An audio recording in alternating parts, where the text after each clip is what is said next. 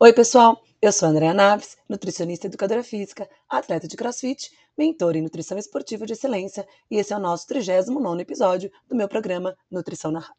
O Nutrição Narrada é um programa de atualização rápida e de fácil acesso à nutrição esportiva para você que quer estar por dentro das novidades da área, mas não tem tempo para estudar de outra maneira. Assim, meu intuito com este programa é que, por meio de podcasts semanais, você possa atualizar nos mais diversos assuntos que permeiam a nutrição, o exercício, a performance esportiva, o emagrecimento e a hipertrofia muscular. O Nutrição Narrada é uma forma simples e rápida que encontrei de estar em conexão com você, que precisa atualizar a nutrição esportiva, mas não tem tempo para fazer um curso ou para estudar sozinho.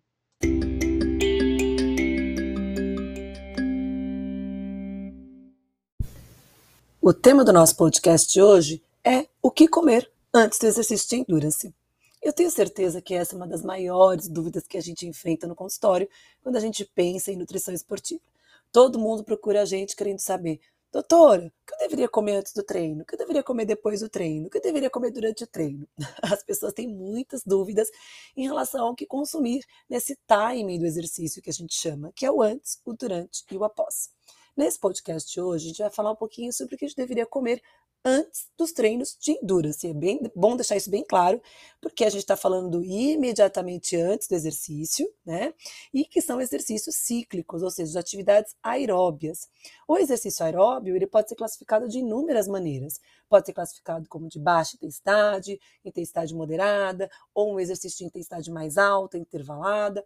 E as prescrições geralmente se baseiam em percentuais da frequência cardíaca considerando sempre zonas de treinamento. Alguns treinadores colocam como zona 1, zona 2, as zonas mais baixas de treino, zona 2 e 3 como as zonas mais moderadas, 4 e 5 como as zonas mais intensas de treinamento. Ou seja, quanto maior essa zona, maior é a frequência cardíaca também, maior é o percentual, né, em relação à frequência cardíaca máxima. Então, os treinos de endurance geralmente são prescritos em percentual da frequência cardíaca e nessas zonas de treinamento para classificar se esse treino é um treino de baixa intensidade, intensidade moderada ou intensidade mais alta. Antes da gente falar dessa questão do que comer imediatamente pré-treino, eu queria deixar bem claro aqui para vocês que o que a gente come pré-treino é o que a gente come nas 24 horas que antecedem a nossa sessão de exercício. Eu sempre falo isso. O que a gente consome nas 24 horas que antecedem é extremamente importante para nos dar substratos energéticos, estoque suficiente de energia para que a gente consiga realizar um exercício uh, de, de, forma adequada, buscando principalmente performance esportiva, né? Quando o objetivo é principal é buscar performance esportiva. Claro que o que a gente come no time, né, no pré-treino imediato, pode trazer alguma diferença em relação às adaptações do exercício físico, aquelas respostas agudas em relação ao exercício uh, de longa duração, tá? Bom, é importante a gente entender que o exercício de endurance, ele traz algumas características bem importantes em relação às adaptações do exercício. E a gente entende como adaptação do exercício aquelas respostas bioquímicas, celulares, fisiológicas que ocorrem após a realização do exercício. Em relação ao exercício de endurance, isso depende muito da intensidade da duração que esse exercício é realizado.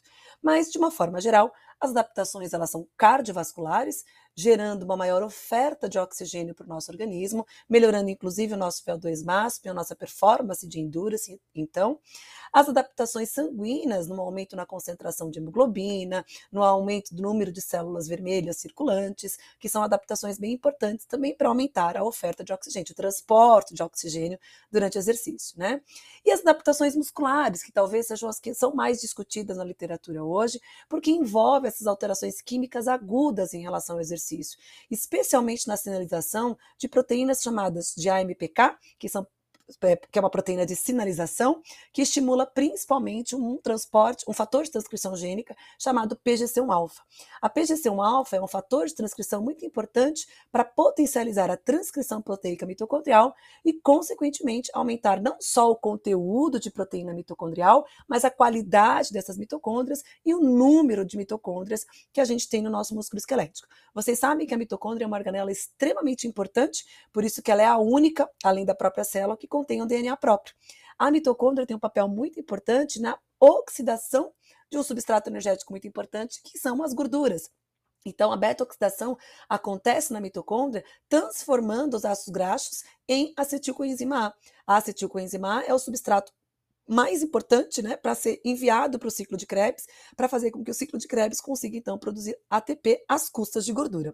Então, via de regra, todos nós buscamos aí uma adaptação mitocondrial interessante para o quê? Aumentar a nossa eficiência em oxidar gordura. E oxidar gordura não tem absolutamente nada a ver com emagrecer. Emagrecimento é uma resposta biológica que depende de inúmeros outros fatores que eu acho que inclusive a gente já conversou aqui em algum podcast, que depende de inúmeros outros fatores, mobilização dos ácidos graxos lá do tecido adiposo, a própria mobilização dos ácidos graxos do próprio músculo, né? Então existe, é, é uma, uma, situação extremamente complexa, e a gente falou disso aqui a gente falou porque que indivíduos treinados oxidam mais gordura do que os indivíduos não treinados, não é mesmo?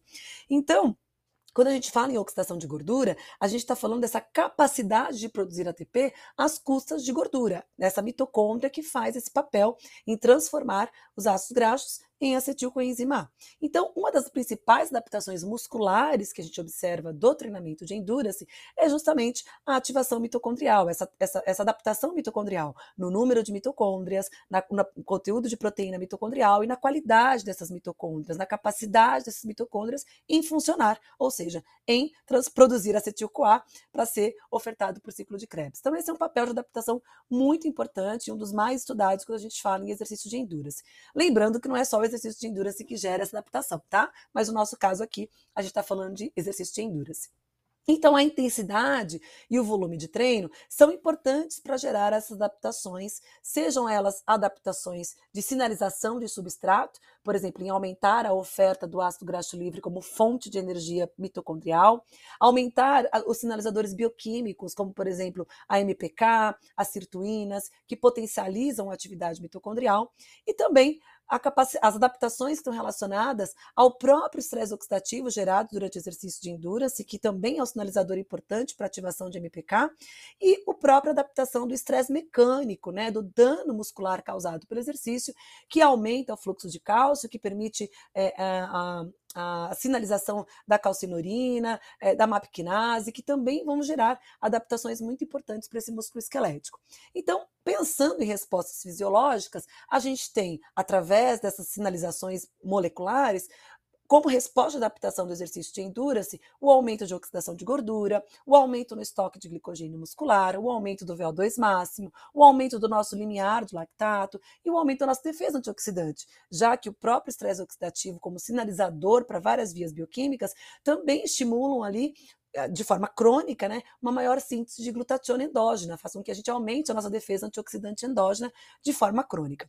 Lembrando que todas as manipulações nutricionais que a gente tem em relação ao exercício físico de endurance avaliam as respostas agudas e não crônicas, apesar da gente saber algumas respostas crônicas que acontecem. Por isso que vem toda essa história do que consumir no pré-treino, porque estudos mostram que se você consome carboidrato no pré-treino, você tem uma resposta de sinalização, se você faz o exercício em jejum, você tem uma resposta de adaptação, outro tipo de resposta de adaptação, se você come gordura no pré-exercício de endurance, você também tem um outro tipo de resposta de adaptação. Hoje se fala muito do nitrato, né, como um importante recurso ergogênico de forma aguda, que também gera uma resposta de adaptação interessante, especialmente na vasodilatação, aumentando a oferta de substratos para o músculo esquelético. Então, a gente tem inúmeras maneiras de potencializar as adaptações do treinamento de endurance. Lembrando que a gente só tem essas adaptações se a gente treinar. E o que a gente consome né, nesse pré-treino imediato vai gerar as adaptações, pode potencializar certas adaptações e até mesmo é, inibir outras adaptações. Então, só reforçando que a maioria das, das intervenções nutricionais pré-exercício, e quando a gente está falando aqui de pré-exercício, estou falando de pré-exercício imediato, são conduzidas no contexto agudo. Então, tudo que a gente avalia é no contexto agudo de todo esse processo de avaliação. Contudo, as respostas agudas ao treinamento não correspondem às adaptações a longo prazo. Então, quando eu faço um treino em jejum, de endurance em jejum, por exemplo, eu posso estar desencadeando ali uma resposta molecular de adaptação mitocondrial, por exemplo, naquele momento.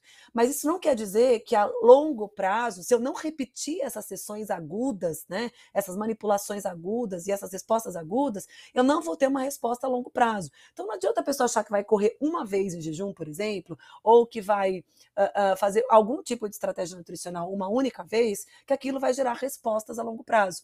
A resposta crônica vem de sessões repetidas, na verdade, da soma né, dessas sessões repetidas agudas. Então, quando eu vou somando essas, essas intervenções agudas, eu vou tendo lá as adaptações crônicas, ou seja, as adaptações a longo prazo, que é o que interessa para a gente quando a gente pensa em performance esportiva. Mas voltando à nossa pergunta, né, o que eu deveria comer antes do exercício de endurance, considerando que esse pré-exercício é o pré-exercício imediato, algumas perguntas eu trouxe aqui para serem respondidas para vocês. Então, vou, a gente vai falar aqui de cinco perguntinhas é, e tentando encontrar algumas respostas para vocês, que eu acho que são dúvidas bem importantes no contexto geral dos praticantes de exercício de endurance. Então, a primeira é: qual a intensidade e duração do exercício mais adequado para estimular a maior oxidação de gordura. E por que, que eu estou falando de oxidação de gordura? Porque lembra que a gordura é o substrato energético que mais ATP gera no nosso organismo. Então, quanto mais eficiente eu sou em produzir energia, em produzir ATP às custas de gordura, mais eficiente eu sou em, é, é, em, em uh, performar de forma aeróbia, em performar às custas de oxigênio. O carboidrato, claro que ele é o rei de toda a nossa história, da performance esportiva, é ele que permite com que a produção de ATP ele realmente aconteça tanto pela via aeróbia quanto pela via anaeróbia. Aliás, o carboidrato é o único substrato energético que produz energia às custas de oxigênio, na presença de oxigênio, né? E na ausência do oxigênio.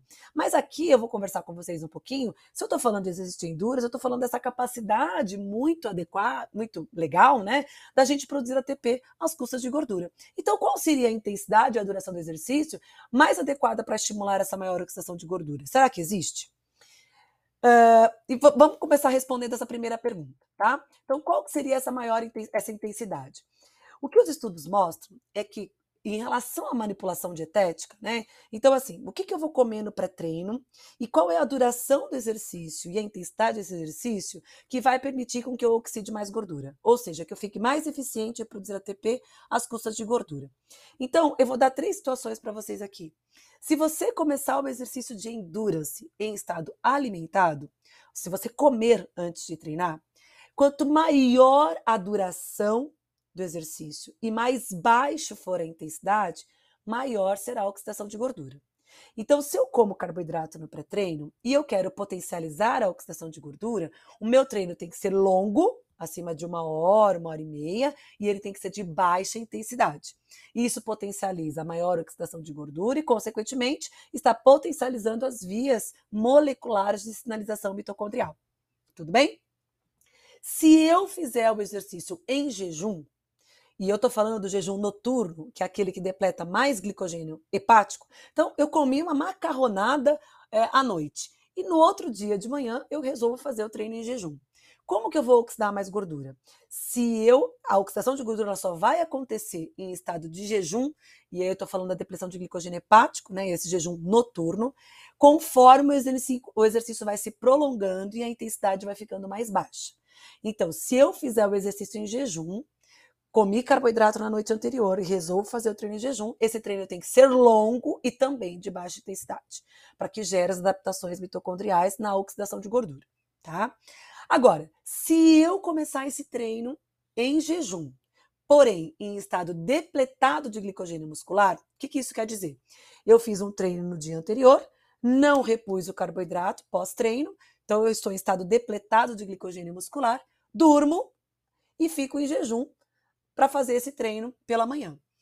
Se esse treino for feito de manhã em baixa intensidade, a partir de 30 minutos já se tem uma considerável oxidação de gordura que vai reduzindo, claro, conforme a intensidade do exercício aumenta. Então, de uma forma geral, os exercícios mais longos e os exercícios de intensidade mais baixa são os que promovem maior oxidação de gordura. Isso muda com o, com, dependendo da estratégia nutricional que eu fizer antes. Mas, via de regra, se eu fizer o exercício em jejum, porém com o músculo cheio de, de, carboidrato, ou seja, de tanque cheio, tá? O treino é em jejum, mas o tanque está cheio, o músculo está cheio de glicogênio muscular. E se eu fizer o treino em estado alimentado, sendo treino de baixa intensidade e longa duração, eu vou ter respostas mitocondriais. Então, parem com esse mito de que ah, só gera resposta mitocondrial se eu fizer o treino em jejum. Não. A resposta mitocondrial na oxidação de gordura acontece tanto em estado alimentado previamente, se eu comer carboidrato pré-treino, como se eu fizesse treino em jejum, porém de tanque cheio, com um músculo cheio de glicogênio muscular. Se eu optar em fazer esse treino de tanque vazio, né, de sem glicogênio muscular e em jejum, a partir de 30 minutos eu já tenho uma considerável oxidação de gordura que vai reduzindo conforme a intensidade do exercício vai aumentando, lógico. Então, se eu resolvo fazer estado depletado de glicogênio muscular, eu, te, eu já sei que a partir de 30 minutos eu já estou tendo adaptação mitocondrial. E claro que eu tenho que ter esse treino aí de baixa intensidade. Então, quando eu estou em estado alimentado ou quando eu estou em jejum é, com o tanque cheio, mais longo, maior a adaptação mitocondrial. Se eu estou em estado depletado de glicogênio e em jejum, esse treino mais curto, de baixa intensidade, já gera adaptação mitocondrial. Então, em relação à duração, é essa diferença que a gente tem em relação aos estudos. Então, a duração do exercício, ela deve ser maior para estimular as respostas mitocondriais de oxidação de gordura, se eu estiver em estado alimentado e se eu estiver em jejum com o tanque cheio. Se eu estiver em jejum com o tanque vazio, que é com o glicogênio muscular depletado, esse treino já pode ser de duração mais curta, pode ser de 30 minutos, onde eu já tenho ali adaptações mitocondriais acontecendo em relação à oxidação de gordura, tá? Então, em relação à intensidade e à duração do exercício, é isso que a gente tem. A segunda pergunta é: Há diferença no tipo de substrato oxidado ao longo do exercício, dependendo da estratégia nutricional prévia? Então, será que vai mudando conforme a gente vai, dependendo do que eu comi antes? Será que isso vai mudando conforme eu vou realizando o exercício? Sim, a resposta é sim. Se a gente iniciar o exercício em estado alimentado, inicialmente a gente vai ter uma maior oxidação de carboidrato. Porém, conforme o exercício vai se prolongando, essa predominância vai reduzindo, caso não haja uma intervenção nutricional durante o exercício, e eu vou aumentando a minha capacidade de oxidação de gordura. Isso é óbvio. Se eu começo o exercício em estado alimentado, quem é a predominância inicial de oxidação é o carboidrato que está na circulação. E se eu não reponho esse carboidrato durante o exercício, o organismo vai dando um jeito, então, de produzir energia às custas da gordura. Por isso que a gente, quando fala em treino de endurance, faz reposição de carboidrato intratreino. Para poupar o glicogênio muscular, eu sempre ter glicose circulante e não depender tanto do meu, do meu metabolismo de gorduras, que é muito mais complexo, para produzir ATP. Porque eu produzo ATP de forma muito mais rápida, é, metabolizando carboidrato, do que eu produzo ATP, do que quando eu metabolizo gordura. Então, para metabolizar gordura, a produção de ATP é muito mais demorada e muito mais dependente da duração do exercício do que quando eu uso o carboidrato, tá?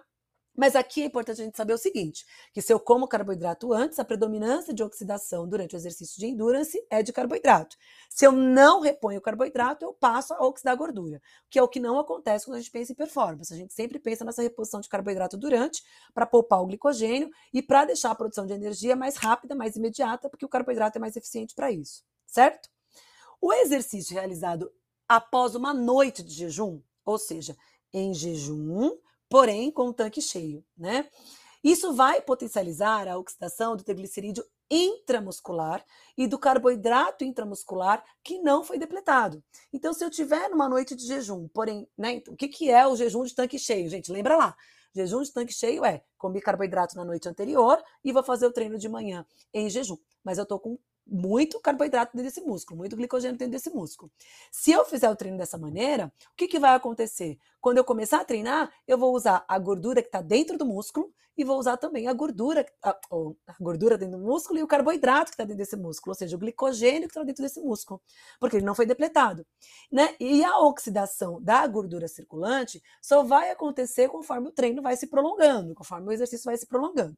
Mas o treino em jejum, de tanque cheio, faz com que a gente seja eficiente em utilizar tanto a gordura quanto o glicogênio dentro do músculo. O que eu uso primeiro é o que está armazenado dentro do músculo, tá? E, embora a oxidação de gordura aumente com a duração do exercício, a realização do exercício em jejum aumenta essa oxidação de gordura por toda a duração do exercício, quando comparado com o exercício realizado após o consumo de carboidrato. É lógico, né? Porque se eu estou consumindo carboidrato, a predominância vai acabar sendo do glicogênio, né? Ou do carboidrato circulante. Se eu faço treino em jejum, consequentemente o treino vai aumentando a duração, eu vou potencializar muito mais a oxidação de gordura. O que não se reflete em emagrecimento, tá, gente? Vamos deixar isso aqui bem claro. Oxidar gordura é a capacidade de produzir ATP às custas de gordura, que não necessariamente vai ser emagrecer, porque a gordura que eu estou falando aqui é aquela que está principalmente armazenada dentro do músculo esquelético, lá próximo às mitocôndrias, que estão sendo recrutadas, né, para serem convertidas em acetilcoenzima A, para mandar para o ciclo de Krebs produzir ATP. Então, e nada tem a ver com emagrecimento isso aqui, tá? Se vai emagrecer ou não, é uma resposta biológica que depende de inúmeros outros fatores. O que a gente está falando aqui é desse momento celular mitocondrial que a gente está conversando, tá? Bom, Outra dúvida sempre muito grande né, entre os nossos pacientes: quanto tempo de jejum pré-exercício é mais adequado para estimular maior oxidação de gordura? Não existe consenso dessa prática na literatura. Então as pessoas, ah, 16 horas de jejum vai fazer exercício, 3 horas de jejum vai fazer exercício. Não existe consenso. Maior, existem estudos com 16 horas de jejum, de jejum, tem estudos com 10 horas de jejum, tem estudos com 3 horas de jejum, mostrando adaptações mitocondriais durante o exercício. Então não existe consenso nessa prática na literatura, já que o jejum, que seria principalmente considerado overnight fast, né, então esse jejum noturno, é, a duração do exercício é que tem impacto na oxidação de gordura circulante. Então, não é o jejum em si, é o quanto tempo eu vou me exercitar que vai ter impacto na gordura que está circulando ali para ser captada pelo músculo esquelético para produção, para beta-oxidação mitocondrial e produção de ATP no ciclo de Krebs. Então, não tem essa de quanto tempo antes de jejum a gente deveria fazer para poder gerar essas adaptações de oxidação de gordura. Mas é muito importante a gente salientar que essa prática reflete o efeito de uma sessão de treinamento e não reflete a adaptação a longo prazo do treinamento como efeito no emagrecimento. Então é bem importante salientar isso aqui para vocês, de que treinar em jejum não emagrece mais do que treinar em estado alimentado. Até porque a primeira coisa que eu falei aqui para vocês é que tanto em estado alimentado quanto em jejum de tanque cheio, a gente tem oxidação de gordura, tá? Então as adaptações mitocondriais estarão acontecendo. O que a gente pode depois discutir de uma, em outro momento é a questão da flexibilidade metabólica, né? A capacidade do nosso organismo lidar com as diversas fontes de substrato energético. A terceira pergunta seria: existe uma quantidade mínima de carboidrato que possa ser consumida, que interfira menos na oxidação de gordura? Já que eu falei para vocês que quando a gente consome carboidrato antes, a predominância vai ser na oxidação desse carboidrato circulante, né? Mas existe uma quantidade mínima?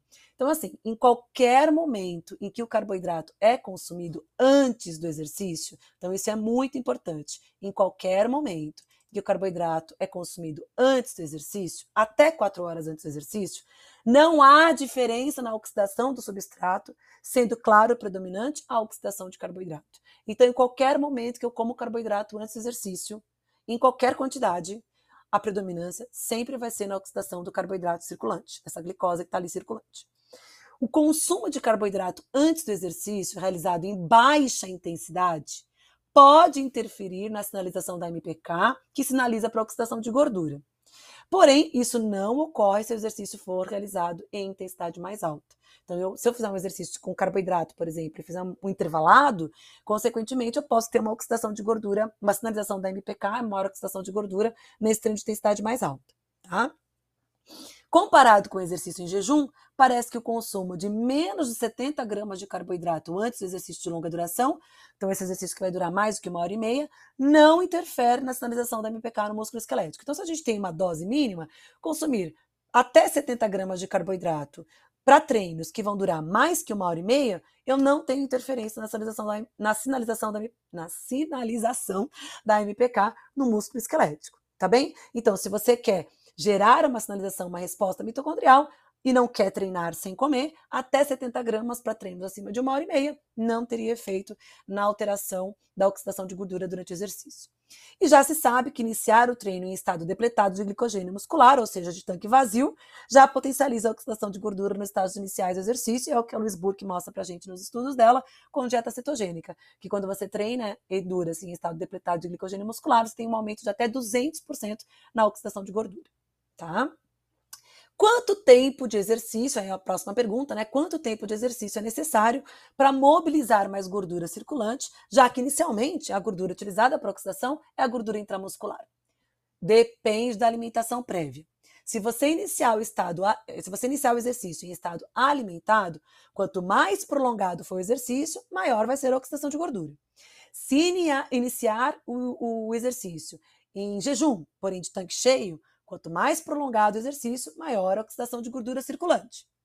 E se iniciar em estado depletado de glicogênio, ou seja, de, de tanque vazio, a oxidação de gordura intramuscular e circulante já acontece nos estágios iniciais do exercício. Então, treinar em estado depletado de glicogênio muscular, que nós chamamos de train low, que não necessariamente tem a ver com restrição de carboidrato ou até mesmo fazer o treino em jejum, o importante é que você esteja fazendo esse exercício de assim, de tanque vazio, sem, sem glicogênio muscular. Isso sim gera uma melhor captação da, da gordura circulante e uma melhor utilização da gordura intramuscular.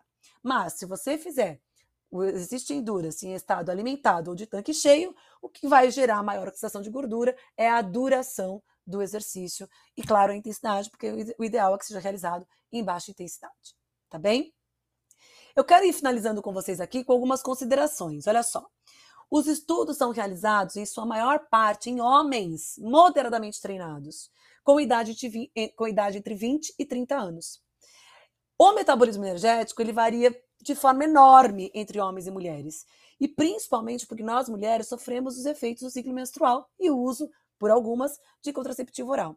Então não dá para a gente generalizar essas considerações quando a gente pensa em mulher. Além disso, populações sedentárias normalmente não mostram diferenças na glicose pós-prandial, na insulina ou até mesmo nos níveis de ácido circulantes entre condições de jejum e estado alimentado. Diferente de atletas treinados que mostram uma maior capacidade de oxidação de gordura em comparação com populações não treinadas ou fisicamente ativas, como eu falei aqui nos nossos dois podcasts para trás que a gente conversou, né? Apesar dos estudos do treinamento em jejum, ser, em jejum ser realizado em sua grande maioria em atletas de endurance treinados, existem implicações negativas da prática indiscriminada, principalmente na queda de performance esportiva por um aumento da percepção de esforço. Então, particularmente em atletas que fazem um grande volume de treinamento, o exercício realizado após uma noite em jejum ou em estado depletado de glicogênio muscular, de, sendo realizado de forma crônica, pode levar a um balanço energético negativo, que pode estar relacionado à disfunção hormonal, à disfunção imunológica e, consequentemente, ao aparecimento até mesmo de REDS, né, da deficiência energética relacionada ao exercício. Então, essas manipulações de treino, muito prolongados, em, em, com tanque vazio, né, ou até mesmo jejum, devem ser muito bem monitoradas e organizadas dentro da periodização de treinamento. Como uma forma de fornecer maior ingestão de energia, permitindo ainda mais ainda, uh, níveis mais elevados de oxidação de gordura, os estudos têm tentado examinar os efeitos de um café da manhã rico em proteína para potencializar a oxidação de gordura durante o exercício, em comparação com uma dieta, uh, com, com exercício, na verdade, feito com uma, um café da manhã rico em carboidrato ou em jejum. Mas essa abordagem é muito pouco utilizada pelos atletas de endurance e tem aí se especulado de que consumir proteína pré-treino poderia ser uma estratégia mais interessante na oxidação de gordura, tá? Mas tudo isso são especulações ainda. Não existe consenso também. A influência de várias refeições pré-exercício no conforto intestinal também pode, deve, deve, ser investigado, né? Pois um grande número de atletas é, realizam o treinamento em jejum, ou, ou treino, especialmente o treino em jejum, né? Porque eles têm muito desconforto gastrointestinal. Então eles entendem que não comer antes do treino ajudaria a ter menos conforto gastrointestinal e aí eles poderiam performar melhor, o que é o que nós chamamos de train the gut, tá? Então, isso também é algo que a gente tem que levar em consideração, principalmente no que diz respeito é, é, às manipulações de carboidrato né, e a queda de performance esportiva. Então, a quantidade de carboidrato consumida antes do exercício não influencia na performance esportiva e os estudos mostram entre 25 e 300 gramas de carboidrato consumido até 4 horas antes do exercício não vai ter influência na queda de performance esportiva, tá? Uh, o que, que, não há diferença também na performance se esse carboidrato pré-treino, e aí estou falando de imediatamente pré-treino, né? É, se o carboidrato for sólido, líquido ou gel, né? Ou se for alimento ou se for suplemento. Então, sendo carboidrato, eu costumo dizer que o corpo não sabe de onde vem o carboidrato, né? Então, qualquer tipo de carboidrato pré-exercício vai ter os efeitos aí na performance esportiva. O timing, né? Ele tem pouco impacto na performance, mas aí se considera que de 15 a 75 minutos pré-exercício imediato é um range bom aí para a gente conseguir ter uma melhor performance quando a gente pensa em consumo de carboidrato. O ideal é se consumir pelo menos 30 minutos de carboidrato antes do exercício. Consumir carboidrato 30 minutos antes do exercício, né? Para que a gente tenha ali uma oferta de carboidrato disponível na circulação, pensando em performance esportiva e não aqui em oxidação de gordura, tá? Treinar em estado alimentado ou em jejum de tanque cheio parece ter um efeito muito maior na performance do que a quantidade ou o momento de refeição pré-treino. Então, essas manipulações, se eu vou treinar em jejum, se eu vou treinar em estado depletado de glicogênio, se eu vou treinar com, com, alimentado, isso tem muito mais impacto na performance esportiva do que a quantidade em si ou o time imediato ali em relação à performance esportiva, lembrando que o time são as 24 horas que antecedem o exercício.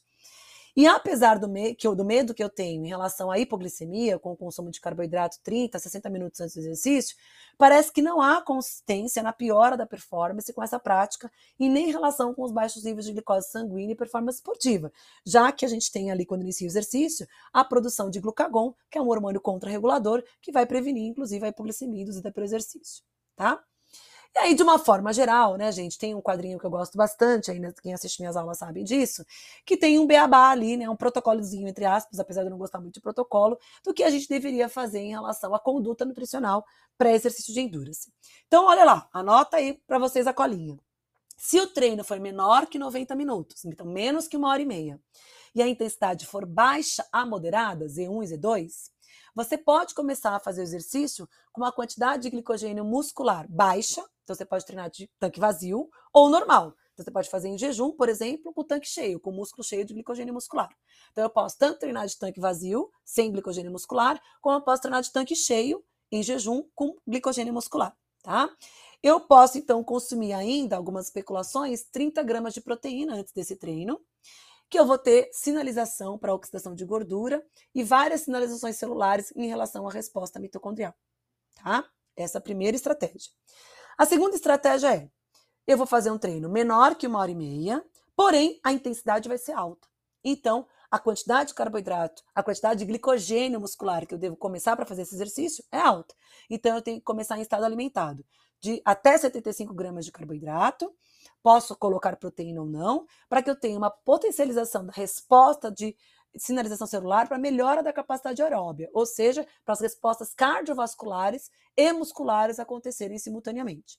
Então, se a intensidade é alta e a duração é menos que uma hora e meia, eu tenho que treinar de tanque cheio, tá? Agora, olha lá. Se eu vou treinar mais que uma hora e meia, e esse treino vai ser de baixa intensidade ou de intensidade moderada, de novo, Z1 e Z2, eu posso começar esse treino também acima de uma hora e meia, de tanque vazio, em estado depletado de glicogênio, ou de tanque cheio, por exemplo, em jejum, com quantidade de glicogênio muscular adequada. Então, eu posso. Qual é a quantidade de carboidrato que a gente pode usar antes do exercício de endurance, de baixa intensidade, que não interfere na oxidação de gordura? até 70 gramas de carboidrato. Então, eu tenho que trabalhar até 70 gramas de carboidrato antes do exercício de endurance, que pode ser feito, que vai ser feito de baixa intensidade e longa duração, acima de uma hora e meia, e isso vai gerar sinalização para oxidação de gordura e também sinalização celular para as adaptações mitocondriais. E por último, a outra situação é que se eu treinar acima de uma hora e meia, em intensidade alta, eu tenho que treinar então de tanque cheio, ou seja, com bastante glicogênio muscular. Consumir até 100 gramas de carboidrato antes desse exercício. Claro que existe ali uma regrinha melhor, né? Então, de 75 a 100 gramas de carboidrato antes do exercício, para potencializar a performance e a sinalização celular. Então, essa seria aí algumas regrinhas e situações hipotéticas para que você possa manipular o carboidrato ou até mesmo né, a estratégia nutricional para exercício de endurance do seu paciente ou de você, atleta que está aqui me escutando. Tá bem? Então, gente, eu espero que vocês tenham aproveitado esse podcast, que eu tenha conseguido sanar as dúvidas de vocês. É, saiba que eu amo compartilhar né, meu conhecimento, e o podcast é uma forma aqui de trazer situações tanto técnicas, né, às vezes um pouco mais teórica, mas também situações práticas que ajudem vocês na prática do dia a dia, tá bem? Não esqueçam de escutar o podcast treinando, façam lá o print, me postam no Instagram, me marca, que eu faço questão de repostar todos vocês. Tá bem? Muito, muito, muito, muito obrigada e tenham uma excelente semana de trabalho e eu encontro vocês no nosso próximo podcast.